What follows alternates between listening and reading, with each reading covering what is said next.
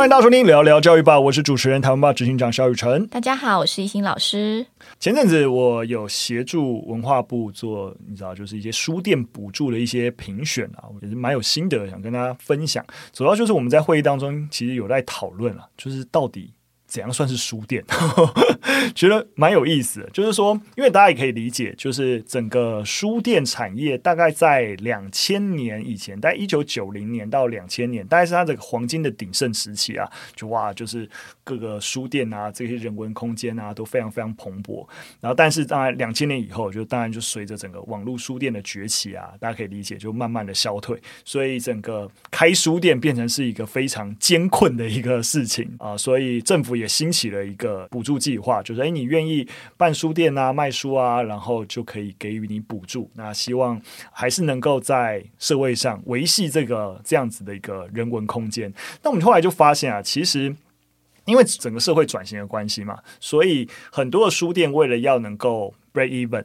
会啊、呃，例如说兼卖咖啡啊，或者是啊、呃、办活动啊，收取一些活动费啊，这个复合式空间，对对对，没错，我觉得比较复合式的，甚至慢慢的那个书占比越来越低。那我们在评选就发现有些案例，它真的那个书。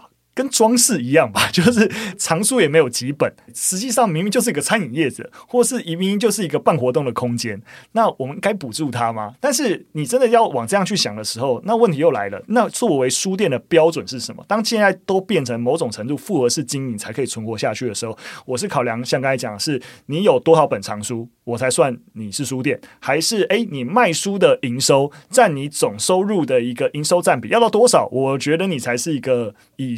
卖书为本，然后其他副业为辅的一个经营形态，其实你很难抓出这件事情。那就问题就来了，那如果说这个时代趋势就是这个样子，那我们持续用一个书店补助这个概念去思考这整件事情，还有其必要吗？我觉得，没想到当了一个评审，然后诶，大家开始在讨论这种问题，我觉得蛮有意思的。哇，所以我想要知道结果。其实也没有结果啊。其实我我在会议当中也是跟文化部部内提，就是其实也不是提啊。我想大家都可以理解，就是说我们虽然也许去书店买书这个行为不见得需要，但我们有一个实体空间，然后是作为一个你知道鼓励阅读或是鼓励一些知识人文知识交流的这种类沙龙空间，其实还是有这种实体空间场域存在的一个必要。像我们之前前几集呃有一则研究也有跟大。分享啊，其实让孩子沉浸在一个有书的空间，对于他的能力提升是有帮助的。一样，这整个社会我们多一点公共空间，是一个鼓励阅读，然后沉浸在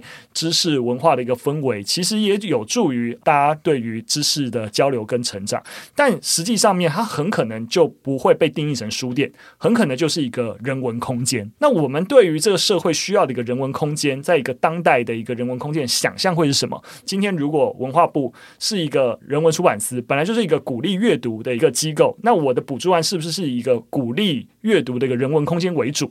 那就不是用一个书店这个概念去补助，所以来避免时代变迁下，我还是用一个书店的名目来补助，但是实际上面到底有没有补助到真的我最终想要解决的一个问题？所以我们就开始进入到这个讨论，当然一定没有结果嘛，因为已经进入这个评选，我不可能在那个评选结果上说好，我不补书店，那不可能的事情。对，这个时代变迁很快，那这个变迁底下很多的真的旧的制度，或是旧的一些补助啊、鼓励的一个机制，都需要翻新，都需要一直一直不断的检讨跟讨论。那我们发现我们在讨论的时候，其实部内他们自己也都有在做一些讨论的。但我是私心希望书店都不要倒，我觉得去书店挑书跟在网络上选书还是不太一样。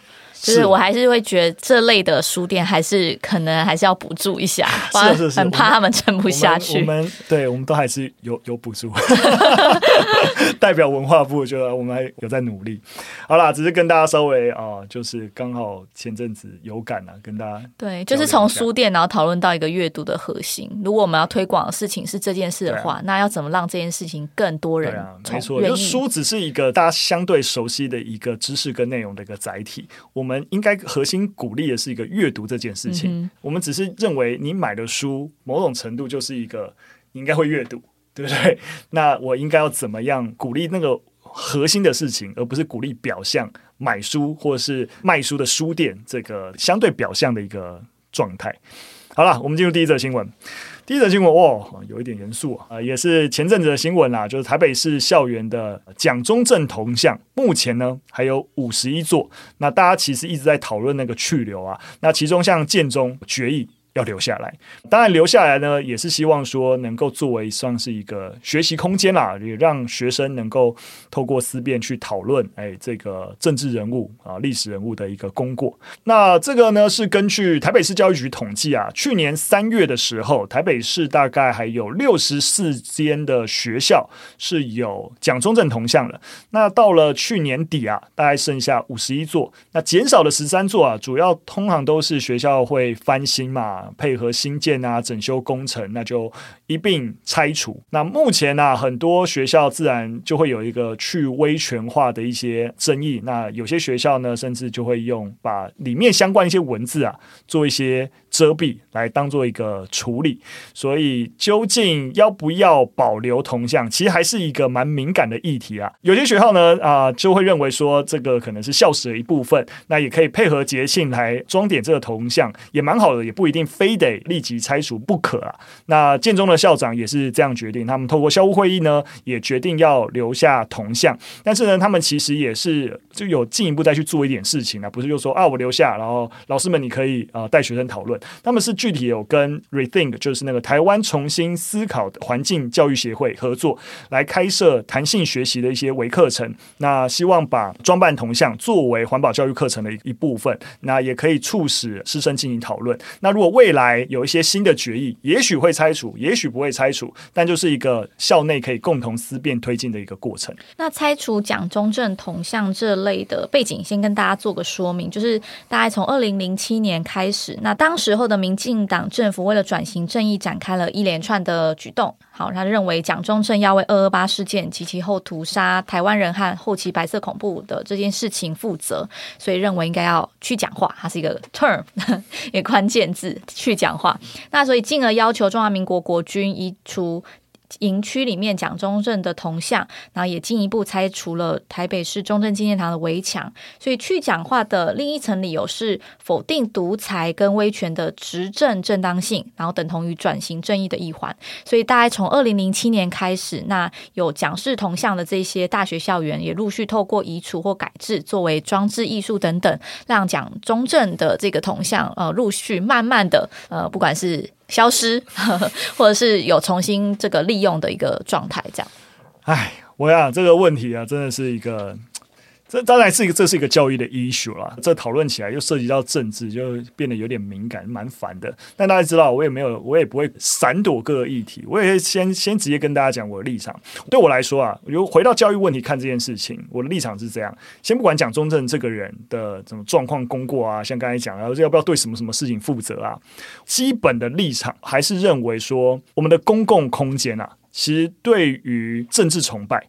是应该要破除的，所以是对于特定的政府在特定一个时间为了巩固政权而有的偶像崇拜的形塑这件事情，我觉得在一个当代的民主环境，就姑且不论，我就说，即使这个人真的做得很好哦，但是他没有什么屠杀这些事情，有没有？这些这些都不谈，就是说，政府是为了特定的政治目的而要求学校必须对特定的政治人物做崇拜，而树立各种铜像，不论他是谁，我都觉得。都违背教育精神，对，那所以我是不认同学校有政治权威的形象，孔子像可以吗？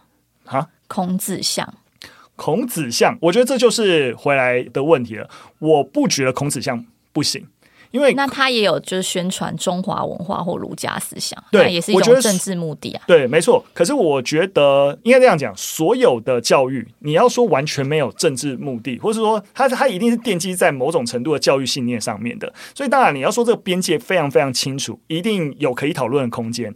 但孔子毕竟不是那个政府本身的就是政治领导者。然后，为了要崇拜这个政治领导者，例如说孔子曾经是这个特定一个政治时期的政治领袖啊，为了让大家崇拜我，巩固我的政权，所以啊，我让大家都要有我的孔子像，不是这个样嘛？他其实还是在一个，就是说，哎，我认为教育该讲，不论我这个政府是抱着怎样目的，我认为教育该怎样。然后，哎，教育有一个榜样，或是有一个教师的榜样，他可能是孔子，可能是其他人。然后，所以我觉得大家可以去纪念他。我觉得纪念人物是没有问题的。但是这个目的如果是出于某种程度的一个政治性，我觉得是有问题的。就是说，你会发现，例如说我们的钞票，我们钞票其实所有国家的钞票都有人物，例如说像日本，或是像它的印度。对，他的人像是，例如说一些文学家、科学家之类的，不见得是政治人物。但台湾过去的呃钞票跟硬币都是啊政治人物为主。印度都是甘地，诶，甘地超多的。对啊，甘地某种程度他做政治运动，他从来不是政治领袖，嗯、就他朋友从来不是政权领导者，不是吗？不是啊。你的你的印度史，他从来没有成为，他是一个精神象征，对，他是一个精神象征，对对对，所以呃，一样的。那你说他不是政治领领袖吗？虽然他没有当上什么，看你对领袖的定义了。我就说他不是拥有国家机器权威的那个人，可以理解，可以理解。对对对，他他并没有，我可以直接决定说，哎，你们大家都一定要怎么样听从我的一个命令，然后我是用一个国家机器的权威要求全。全体国民必须要崇拜我，或者是崇拜我的爸爸，或者崇拜我的前任领导者。其实不是这个样子嘛。我的点是一样了。我就说你，我们要踩这个线，就是说，诶，那这个人算不算政治人物？我们不应该崇拜，一定有一些可讨论的空间。但我是对于政治权威的产物，我不觉得他应该特别在校园需要存在。我觉得概念是这样，所以不是蒋中正这个人，而是这件事情本身是我觉得是有点反教育的。那我其实蛮欣赏建中他那个融入课程的做法，对，对，因为呃，其实校园的共有应该是属于校长啊、教师、学生还有行政人员，我们共同使用这个空间，所以在尊重校园自主跟理性专业方向来进行讨论的话，其实校园是有自主权决定到底要不要留下这个铜像。嗯。那我觉得这个讨论的过程其实也是一种教育的过程，嗯，对，所以我觉得如果校园里有充分的讨论，那他们都可以理解。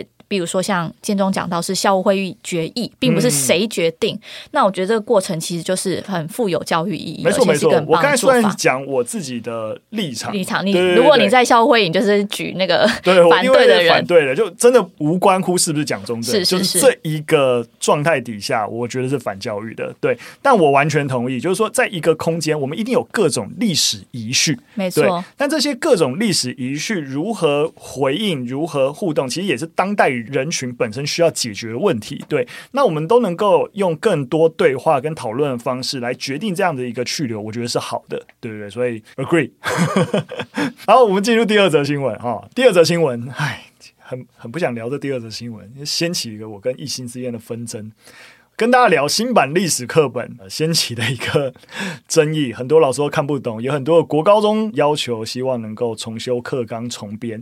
到底新版的课纲历史课本出在哪？说实在啊，每次只要新课纲，那当然各种版本的课本一定有问题，但通常历史课本的争议永远是最大的。前阵子就有大学教授发文啊，就很惊讶说：“哎，要来申请历史系的学生啊，不知道中世纪是什么概念，或是认为说他很多那个就是学生能力。”下滑，有些文字都看不懂啊，例如说什么家眷，然后以为家眷是家里的小猫小狗的意思之类，反正就觉得啊，学生程度怎么这样？那前阵子啊，高雄市阳明国中的老师吴玉荣老师呢，就发起了第一届全球华人历史老师吐槽取暖大会，蛮可爱。我怎么不知道这个消息？我好想参加哦，我赶快去 follow 吴老师。就上百位的国高中生老师参与了这场会议啊，那里面的苦水啊，大致可以分成四大类。第一类就是我跟艺兴之前有在讨论的历史课本呢，现在是主题式的编写，取代了时间轴，但整个时序错乱，让学生更难理解哦。母汤。第二个，历史课本删掉了许多的重要历史事件，那让孩子很容易一头雾水。第三个认为现在的学生其实阅读能力偏弱啊，那历史课本里面用了一些词汇是平常不会用的，那艰涩难解，变得好像教历史变成在教国文课一样。那也有学生反映啊，那课文看不懂，那课文看不懂不见得是用词难，就不知道写什么，那没有脉络啊之类，所以想自学反而跑去找旧版本的课本。那所以认为现在的课本烂。好，虽然我没有参加这场就是吐槽取暖大会，但因为我有关注那个吴英老师的脸书，嗯、所以。身为某一个版本的历史课本编撰者，我感到非常抱歉，真的是。但我非常能够理解，就是刚整理出来这四个苦水，因为我其实也是苦主，是是，对，然后我觉得很荒谬，就是用自己的编撰出来的课本，竟然觉得这课本编的很烂，这到底是什么荒谬的事情？对，那其实上次在 EP 八十，其实有跟雨辰在讨论有关国小历史课本的争议，我觉得其实里面的内容有一些蛮类似的，就像是当时候的那则新闻，潘文忠教育部长他其实就有提到说，年纪越小的学生越应该要用主题式来编撰课本。到到了国中再用编年法比较合宜，但没有啊，我们国中还是主题式，所以我觉得有个概念就是。上次在在讨论 EP 八十没有再继续讨论的原因是，我觉得现场老师都会有一个苦闷，就是我们国中老师会觉得国小教不好，高中老师会觉得国中教不好。你看现在大学教授觉得你们高中怎么教不好，连中世纪都不知道，那这中间环节到底出了什么问题？可以理解，但我必须要说啊，就是说为什么我说会兴起我跟艺兴的一个讨论，因为大家也理解我，我其实对于历史教学一定要怎么教，或是一定要学，一定要让学生学到哪些东西。我都还是抱着一个蛮大蛮大的问号。我知道现场对于主题式学习有很多的反感，我完全可以理解。但我必须要讲的事情是，课本烂是，我我觉得先讲课本烂是公约数，我也觉得课本烂。可是对我来说，课本烂是因为主题式编排烂，还是本来就烂？我觉得是后者，并不是因为主题式编排让课本烂。课本其实不主题式编排都很烂，即使不主题式编排都很烂。就是即使，即使用编年史的方式，你还是会觉得很烂。对，应该这样讲，就是说，因为我觉得课本烂，是因为它最终啊，就是你实际上看它的整个内容编排，它都是一个资料型的汇编。我先补充一下，是就是身为作者、编撰者，我想要讲一下那个整个历史课本在编撰过程里面的一些辛酸。简单来说，就是我们写好了一个版本，那我们要跟大学教授、跟高中老师讨论，我们还要跟 高中老师讨论哦。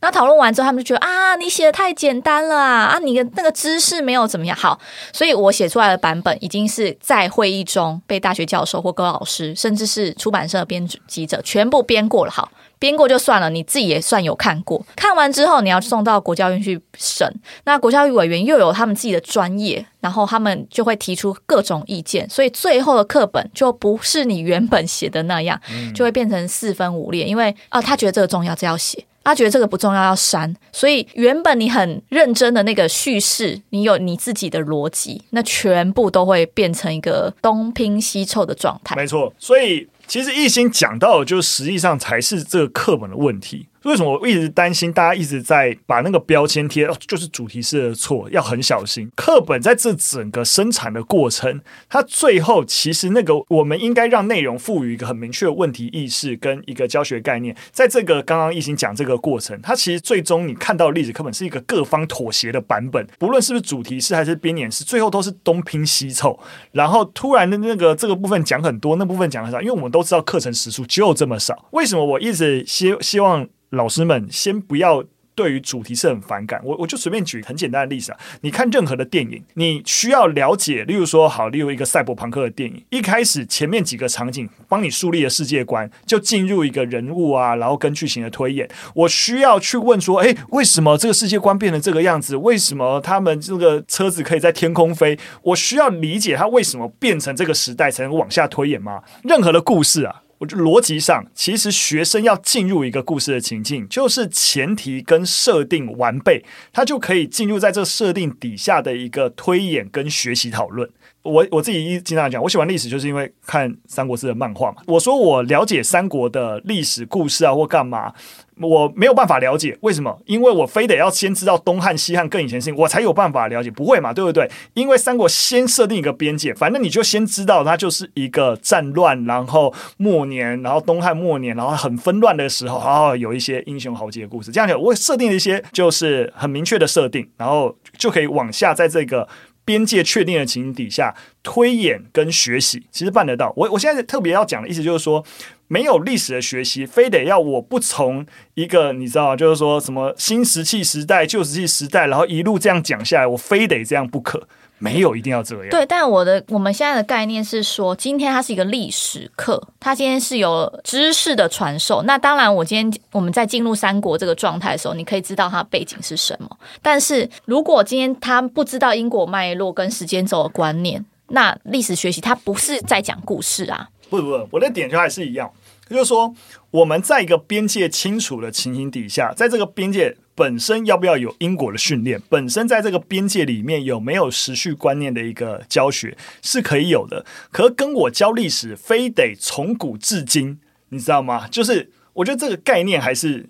是可以被打破，但我的想法是，假设今天在课本里面提到三国好了，嗯，虽然现在已经没有提了，我知道，但是它出现了某一些词，因为你看电影是视觉，你可以看到里面的一些状态，可是它某些词它就会变得非常断裂式，比如说，哎，战乱纷乱，为什么突然这个地时期变成战乱？那原因是什么？为什么非得知道原因？就是我们重点还是经常对应回。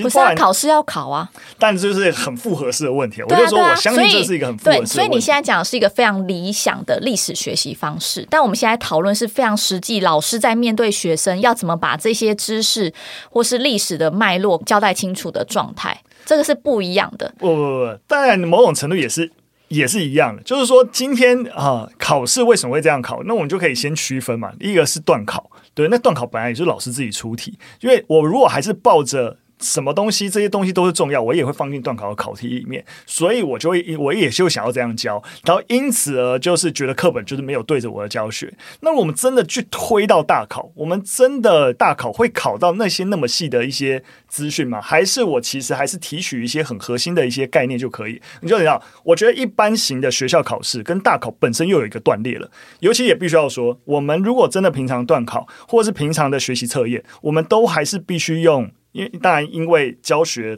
loading 的问题，我们最后就是用那些出版社提供的题库，那些题库之老旧、之记忆背诵，它就是这么的亘古。那你为了应付这些考题，你当然回过头来就会觉得啊，这些课本很难教。你懂我意思？就是我觉得。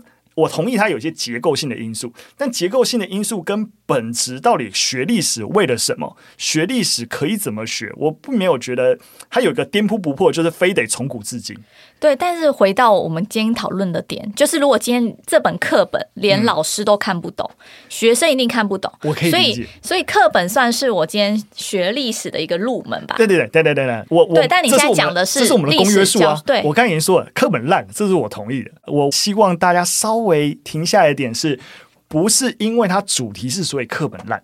课本烂的原因核心其实是你说的，它并不是在一个有问题意识跟有一个脉络情底下完成的一个内容编写，这是核心问题。我也不是说非得捍卫主题式学习啊，而是我觉得我自己也教过历史，我知道我们多数在历史教育的对于那个非得从古至今的这个概念，其实有一个我感觉的迷思，但我觉得这个迷思是真的需要破除的。但我我还是我跟历史我没有要我没有要为现在那个历史课本烂辩护，它就是烂。但你现在想讨论的是编年史跟所谓的主题式学习，对，你不觉得主题式学习对于学习历史是断裂的？如果今天他教材编得好，课本编得好，它其实还是对于某种历史。如果你要学的是时序、因果关系，然后一些比如说事件啊或者人物一些判读，你其实都 OK。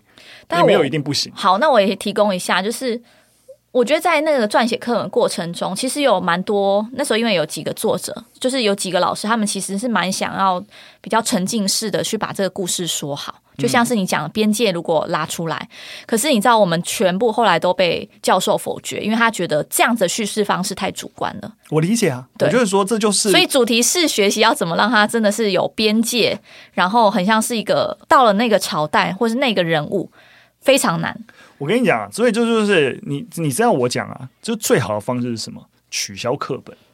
我会回到嘛，我们今天大学在上课，请问有课本吗？有教科书，可是那个教科书是什么？是教授自己可以指定啊。好，我就当成这是一个非常理想的做法，对不对？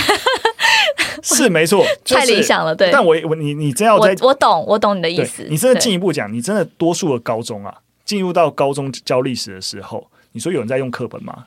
多数的老师其实是不用课本的，多数的老师也是挖个填空让学生写。Okay, 我理解，我理。反正我的意思就是说，其实课本也只是我在教学的一个工具的一部分。我的意思说，如果它对它烂，你就不要用它了，你也不用让老师。你像我第一年教书的时候，那个集美女中的。历史课的风气，就是老师要自编讲义。嗯哼，其实学生就是看自己老师编写的讲义而已。那课本真的是我懂，就是课本只是其中一个教材啦。对，就是在你应该是想的是回过头来，课本烂，那就刚才讲，它有一个很无解的这个结构性跟课本深层的一个原因。那你就你管它干嘛？你重点是你如何让你的教学。变好嘛，对不对？好，雨辰就是突破了盲点，就是我们就不要用课本了。没错。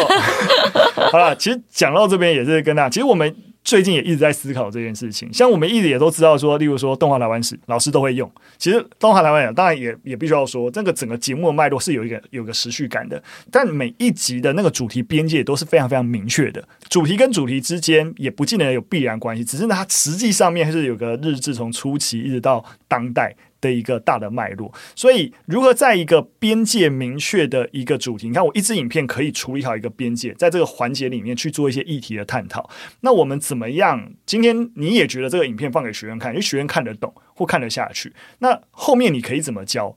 我我们也在试着在思考，如果我们真的要让历史老师能够培养一种议题探究啊，或是针对特定的历史一些历史知能的一些培力。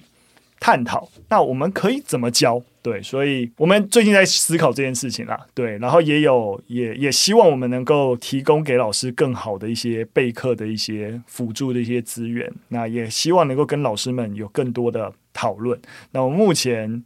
应该好像有个问卷，对对对，我们做一个问卷啊，就问老师，就是如果动画台湾史系列搭配变成是一个，假使我们就让它来取代教科书嘛，对不对？你就用我们的数位内容，然后搭配一些备课的东西，其实就可以把台湾史教好。那你觉得你希望得到什么东西？然后也希望我们能够更陪伴着大家，把历史教学做好，好不好？就让我来解决问题啦。好了，不要吵了，好吧？历史课本就丢着哈。好了，我们进入最后一则新闻啊，最后一则新闻啊，也是跟制度有关啦。台湾性别平等教育学会啊，公布我们教保服务人员条例，在去年的六月二十九号三读通过了。那通过要干嘛呢？哦，要让所有幼儿园的老师接下来每两年都要接受性平课程三小时以上，这件事情在今年就要上路了。好，对，但是呢，全台湾有多少的教保人员呢？有六万名，也就是说，我们每年需要提供九万小时的性平课程时数。但是呢，教育部实际上是没有为此准备师资、课程、教案，叭叭，其实是没有的。哦，就说哦，现行的制度可以应付。哦，我们这教育部真的是哦了不起。有立委就直接指出啊，你会发现，其实你做了立法强制规范，不代表说这个哦老师瞬间哦那个立法一过，性平知识就提升了。像是现在的性别平等的教育法，其实里面施行对象就不包括幼儿园，所以很多的幼儿所需要的一些性平教育，幼儿园老师需要的。包括课纲、师资、教案、教材等等，通通都是不齐备，甚至很多现行的一些性平课程还充满了很多刻板印象、错误的资讯。那其实内文大家点进去看，有非常多精彩的案例，我觉得实在太精彩，大家一定要点。那举个例子来讲好了，比如说在幼儿性别平等概念的内容中，就会出现怀男性胎儿、孕妇说话应该要果断。大气，然后衣服要穿纯色的，然后怀女性胎儿的话，孕妇说话要温柔优雅，然后衣服你要穿花色的哦，然后甚至还有父母帮孩子取名、选择玩具、衣服方面都要显示出正确的性别角色，男生应该要穿纯色的，玩玩具车、玩玩具枪，塑造勇敢的男性特质，那女生就要穿那个花色的衣服，玩绒毛玩具，然后塑造这个温柔的女性特质。其实这一些其实很明显。显都是是在传递一个性别刻板印象跟歧视的内容。我也不知道从哪里吐槽起了啦，反正就是你你就可以知道，好像我们立法或者是在某些环节，我们看到我们那个整个对于性别意识的提升啊，开始提高，但是的确在幼儿领域，其实还有蛮长一段路要走。我自己觉得啊，其实我们之前啊，我们在做那个性教育教材的时候，有合作的老师何光，他他们其实就是在做幼儿。的，他们之前也出了一个给幼儿的性教育绘本，我觉得真的真的蛮好的。所以，如果你不知道幼儿的性别教育怎么做，好吧，就是可以去查询一下和光的一些教材啊，一些服务，我觉得会有蛮大的一个收获啊。对，因为现行机制其实对于这件事情并没有提供足够的教材。那当然了。大人你们自己啊，就是如果教保员想要上课或者想要彼此自己要真人，不知道怎么办哦，我们做了西斯的一零一号房间。我想对于你自己能够提升对于整个性别观念啊，或对于整个性别之于这个整个社会的建构啊、想象啊，都能够蛮有效增能一波，好不好？我们 购买链接我就提供在。啊，很抱歉啊，其实如果你本来就购买购买的朋友，我们一直有点底类出货啊。因为啊、呃，一直本来一直希望去年底我们就能出货，但的确我们一直希望这个产品能够做得很好，所以在中间的校正啊，然后反复的一些讨论啊，其实花了蛮大的功夫。我们应该有办法在农历年前哦就都出货。那希望大家收到以后，寒假的时候可以好好看一下。大家寒假的时候哦就可以好好的增能一波，好不好？那希望大家也能够多多支持我们产出好的性教育的教材。那我们未来其实其实刚刚提到了，就是你说我一年要上九万小时的课程，说实在最好解决还是线上课程。对，那其实我们也在想说，我们做了西斯的一零一号房间，其实台湾本来就是做线上内容最强了嘛，对不对？所以怎么样让这样子一个性教育课程，我们也直接提供一个啊、线上的方案，那我们变成不用一大堆的师资来做这件事情。我们如果一般的一些比较知识型的一些真人，那透过我们的数位课程就有办法做一个比较好的培力。那这也是我觉得我们未来也可以持续思考跟努力，也许也可以跟相关单位配合的地方。教育部听到了吗？赶快来找我们啦！真的啦，真的真的很需要啊！好啦，那今天的分享就到这边，好不好？那如果你是历史老师，你对于课本很烂很痛，那可以啊、呃、填写我们的问卷，支持我们产出更好的一个历史的一些备课的一些教材。那如果你是呃幼儿园的幼儿老师、教保人员，那你可以支持我们的 西斯一零一号房间。然后搞到今天刚好讲到的新闻，哎，都跟我们的产品有一些连结。希望大家多多支持，好，我们一起努力。非常感谢大家收听。那喜欢我们节目内容，会有任何的建议，都可以留言告诉我们。那我们就下次再见喽，拜拜，拜拜。